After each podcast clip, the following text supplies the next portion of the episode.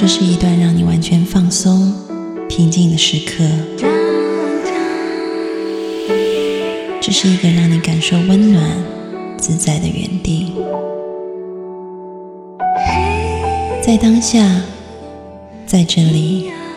你可以真诚的面对自己。我是你的心灵守护者，我是安安老师。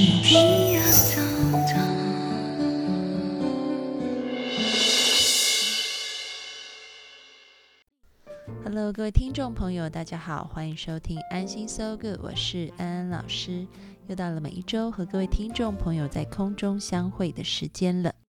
今天我们要来聊一个很 juicy 的话题，那就是夫妻之间的性与爱。嗯嗯，有听众朋友就问到，说自己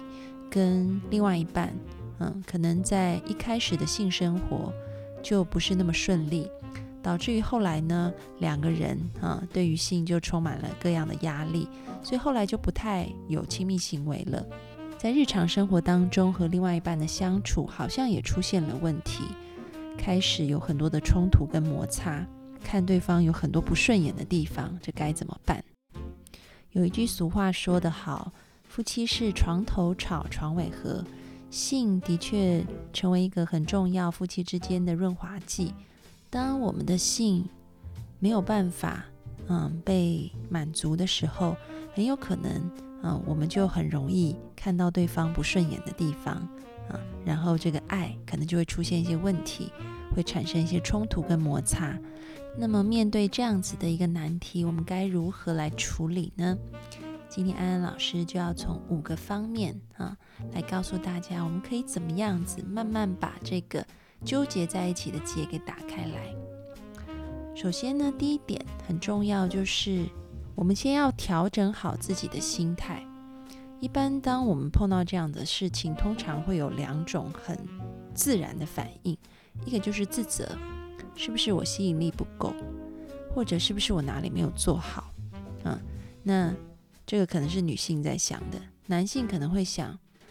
我怎么表现的这么差？我真是个没用的男人。你会发现，我们先拿一支箭插自己，接下来呢，我们很自然又会做另外一个动作，就是拿箭插对方。嗯，我们开始会把这样的怒气也放到对方身上去。比如说，你为什么会这样？一定是你平常吃的东西就不够营养，生活习惯不好啊，才会造成这样的状况。等等等等，责怪对方跟责怪自己，虽然是很自然的反应。但其实会让我们落入一个很焦虑的状态，这个焦虑的状态就会让我们在性事方面更加的不协调，因为你会觉得要亲热是很有压力的。然后另外一方面呢，你也会把这样的焦虑带到生活当中，那我们就会在生活当中制造很多的紧张情况出现。然后在这些紧张状况当中呢，你就会觉得自己能力怎么这么差？没有办法把事情处理好，变得越来越没有自信，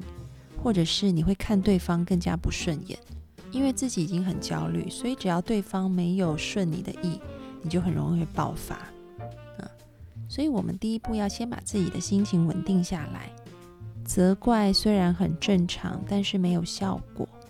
我们要做的是去接纳这个问题的发生，然后去处理它。接纳这件事情已经在了，OK，我们之间可能真的就是性生活方面没有办法很协调。我接纳这个问题，但是并不是说我就放弃去做改变，而是我抱着 OK，我接纳我可能有某部分的问题，我也接纳对方可能有某部分的问题，啊，但这不是责怪，而是我在一个心平气和的状态下，我接受。这些问题在我们当中，但是我愿意去改善它。当你愿意用一颗接纳的心态去看事情的时候，你的内在就不会产生那么多的嗯攻击。这攻击可能是自我攻击或攻击对方。没有了攻击，自然那个压力减低以后，你的焦虑感也会减少。那你要去处理这个问题的话，它会修复得更快。嗯，所以这是第一点。第二点，我们就要试图跨出修复的第一步。修复的第一步是先减轻我们的焦虑，嗯，所以我们可以去做一些事情，让自己的焦虑是可以减低的，而同时可以起到一个逐渐修复关系的作用。比如说，运动是一种很好减轻焦虑的方式。那么，我们可以邀请我们的另外一半跟我们一起去运动，让我们两个一起减轻焦虑。当然，在这个过程当中，可能我们要稍微调整一下。比如说，如果一方他是非常喜欢跑步的，但是另外一方会觉得跑步很喘、很不舒服，那我们可以怎么做呢？也许我们可以一起，嗯，在晚餐之后到公园去散步，嗯，那也许散完以后。对方可以回家，然后你可以留下来再多跑几圈。也就是说，我们制造一些情境，是让夫妻双方两个，我们可以共同来减轻啊面对生活的焦虑感。然后这个共同的场景是你跟我都可以接受的。又或者是可能一方很喜欢玩游戏，那么另外一方可以抽一段时间，每天比如说半个小时。陪对方一起玩游戏，我看过很多夫妻，他们是一起玩游戏的啊。然后在这个互相组队打怪的过程当中，他们也有很好的默契。我们可以试着去参与对方放松压力的一个方式，然后嗯，不一定要完全跟对方做一模一样的事，而是可以在对方喜欢的这个领域当中，也找到一块位置，让我们可以共享一起放松的时间啊。那这个是第二点，夫妻可以共同去做一些彼此都感觉放松的活动啊，而这样子的这个活动内容啊，大家是可以互相去讨论，然后彼此配合的。比如说，也许一三五你陪我跑步，二四六我陪你打游戏，都是可以的。那么第三点呢，就是我们要往前再多进一步。啊这个进一步的意思是，我们不一定要在床上把事情都做完才叫性生活，嗯，而是也许我们可以先设定一些让双方感觉是亲密的接触就可以了，比如说可能包含亲吻，嗯，可能包含非性器官的爱抚，嗯，可能包含按摩等等。也就是我们不一定要把性行为从头到尾，嗯，这个标准流程都走一遍才叫完成，而是我们可以在床上享受彼此的亲密。也许今天我们可能只是嗯拥抱着彼此，然后说一些提己的话，又或者是我们可能只是牵着手一起睡觉，嗯，又或者是。我们可能可以试着去帮对方按摩，啊，让对方可以觉得放松舒服。也就是在床上，我们可以给自己一段亲密的时光，啊，这个亲密的时光不等同于性生活，而它就只是亲密的时光而已。我们先设定一个比较轻松的目标。嗯因为一开始如果就把目标放在一定要完成标准流程的话，彼此压力都会很大，就很容易最后很失望，不欢而散。但是呢，如果我们把目标就设定在我们可以在睡前有一段亲密的时光，嗯，那这样子的时光其实是我们可以去享受在当中的。在这样子享受的过程当中，我们的身体慢慢的也跟对方在建立亲密的感觉，而嗯，这样子的时光是要你们双方去讨论的，大家有共识的，嗯，因为有时候很好玩呢，就是可能在你按摩的时候，对方就会想说，你待会是不是一定要我完成标准流程，他就开始紧张了，嗯。那这个按摩也变得很有压力，所以呢，双方要有共识啊。这个睡前的这个前戏其实就是主戏，而不是它真的是前戏，然后后面还要进行什么。在彼此都能够接受的一个状态下，我们先把前戏当成主戏，慢慢的去培养彼此，嗯，在身体上的一个亲密的感觉，嗯，因为这样子的期待。跟目标其实是简单而容易达到的，嗯，所以也不会有压力。在没有压力的状态之下，去了解对方的身体，也了解自己的身体，啊，这个对培养彼此身体的亲密感是很有帮助的，啊。那除了身体的接触，在想法上也可以有交流，啊。比如说，也许你们盖着棉被纯聊天，那聊什么呢？也许聊聊各自的性幻想，甚至是聊一聊今天发生的快乐的事情，这都是非常好的。因为大家知道吗？这个在睡觉的时候，我们的记忆啊会进行整理，然后重新整合。所以呢，如果在睡前你脑子里是讲的是正向的事情，然后。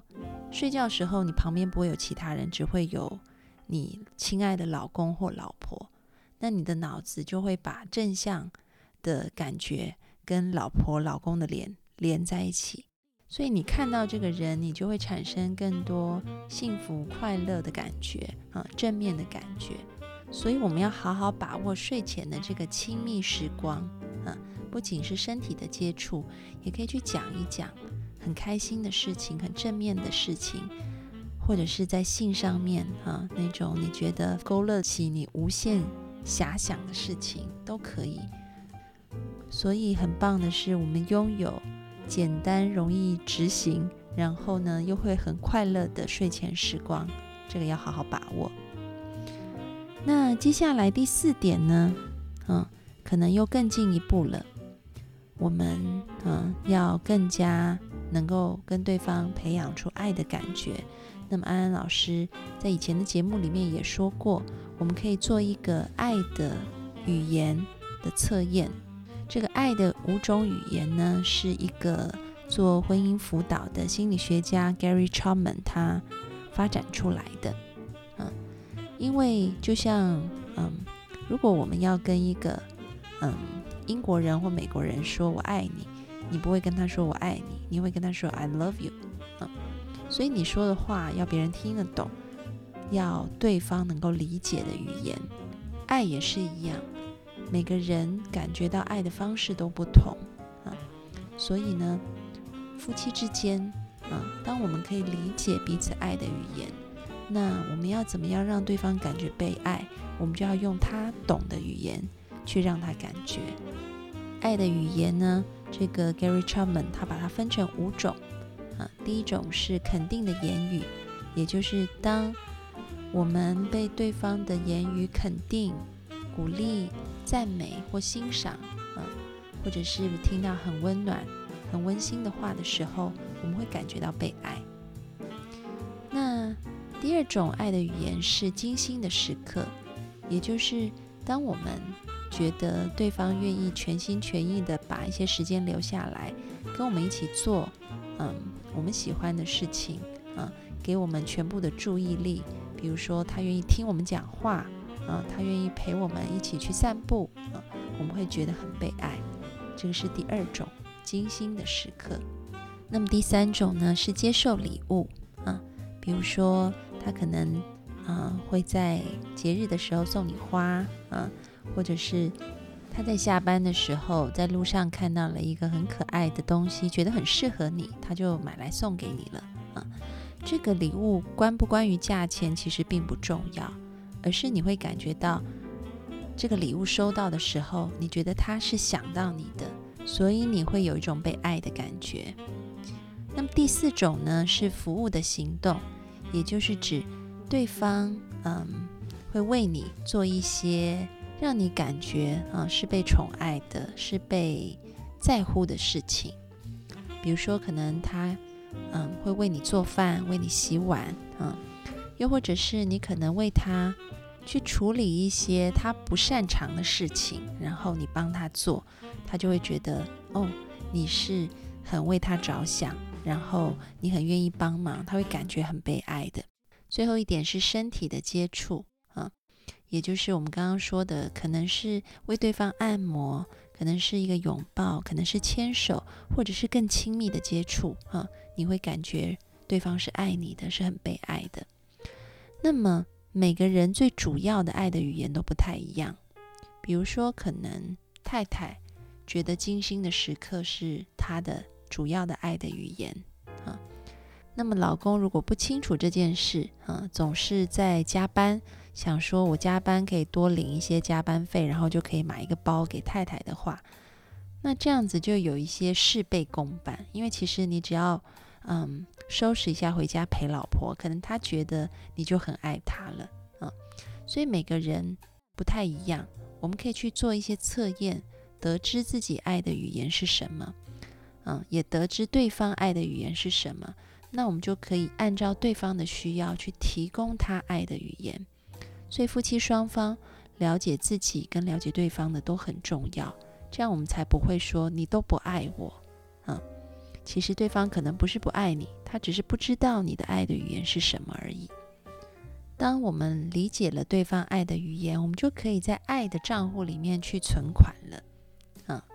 所以我们要懂得开源，啊，就是存款。还有节流，就是我们前面讲的，我们要去消减我们的焦虑感啊。那慢慢的，我们这个爱的账户里面就会越来越多。像我们前面提到的，对于那些嗯身体接触是主要爱的语言的伴侣来讲，也许床头吵床尾和，嗯这一句话是百分之一百的重要。但是，也许对于爱的语言，嗯，是其他方面的伴侣来说，这就不见得。我们还有很多其他的东西可以拿来作为润滑剂的，比如说可能是一个礼物，可能是服务的行动，可能是精心的时刻，可能是肯定的言语。所以，即便我们可能在身体接触上现在有一点不足的地方。但是我们也许也可以从其他爱的语言啊去补足。那么关于自己属于什么样主要的爱的语言，安安老师这边有一个测验可以提供给大家。你们只要加入安安老师的微信公众号，请搜八个字“读心女神安安老师”进来以后，嗯，留言回复“爱的语言”，那么。我们就会给你这个爱的语言的测验，你可以去看一看自己，嗯，是属于哪一种主要的语言。大部分的人可能都会在不同的语言上面啊，都占有一些，啊，但是你会有一个主要的语言，但这不代表说其他的语言就不重要。你可以做这个测验去看一看，哈，你在各个语言上的比重是什么。那么。也去理解你的伴侣，你就会更知道要用什么样的方式可以事半功倍的让对方感觉被爱，去建立你们之间这个爱的账户里面有更多的存款，所以它可以作为更好的润滑剂，去滋润你跟对方之间的生活。那么接下来呢，要讲第五点，最后一点啊，就是如果可以的话，嗯，我们可以一起去看。一个婚姻与家庭治疗师，啊，其实，在国外，夫妻一起去接受这个婚姻辅导是很正常也很普遍的现象。但是，在国内，这样的风气还没有起来，啊，但其实是非常需要的，啊，如果可以的话，也许啊，你们夫妻可以找一个婚姻与家庭治疗师，然后一起去咨询，啊。那我相信对你们的关系也会有很大的帮助，因为这个治疗师会帮助你们去发现，嗯，你们之间可能在冲突或者是沟通风格上面，或者是价值观上面有哪些的差异，而面对这样的差异，我们要怎么样子接纳，或者是怎么样可以调动资源去减少彼此之间的差异，然后形成一个。双方都愿意彼此共同去遵守的一套新的这个相处的模式啊。那在这样子嗯这个协谈的过程当中，可能彼此的心结打开了，很多性上面的问题也就打开了。如果我们纯粹的把性生活不协调归咎于身体的问题的话，很可能会造成有一方认为嗯你就是去看医生就好了嗯。那另外一方，其实在这个过程当中，其实他是要单独的去承受压力的，因为感觉好像错都在他。但是如果我们除了求助于可能呃这个妇产科或者是泌尿科的医生以外，另外一部分，我们能够夫妻双方一起去找婚姻与家庭治疗师的话，那么就是夫妻双方愿意一起来努力。共同来合作，让我们彼此之间的互动可以变得更好，那才是这个夫妻之间最美的一种，嗯，患难与共，共同解决，嗯，而不是单方的要求对方去看医生，因为那是你的问题，啊，所以我想在最后一部分，我们愿意共同的一起去寻找能够帮助我们的治疗师，让我们夫妻一起合作，嗯。帮助我们把亲密关系能够更加的稳固，这是一件很美的事情。祝福每一个正在关系当中的听众朋友，你们都可以尽情的享受性，也享受爱。然后很重要的是，如果当中碰到了困难与阻碍，也是可以两个人携手同心，一起去面对的。祝福大家，我们下次见喽，拜拜。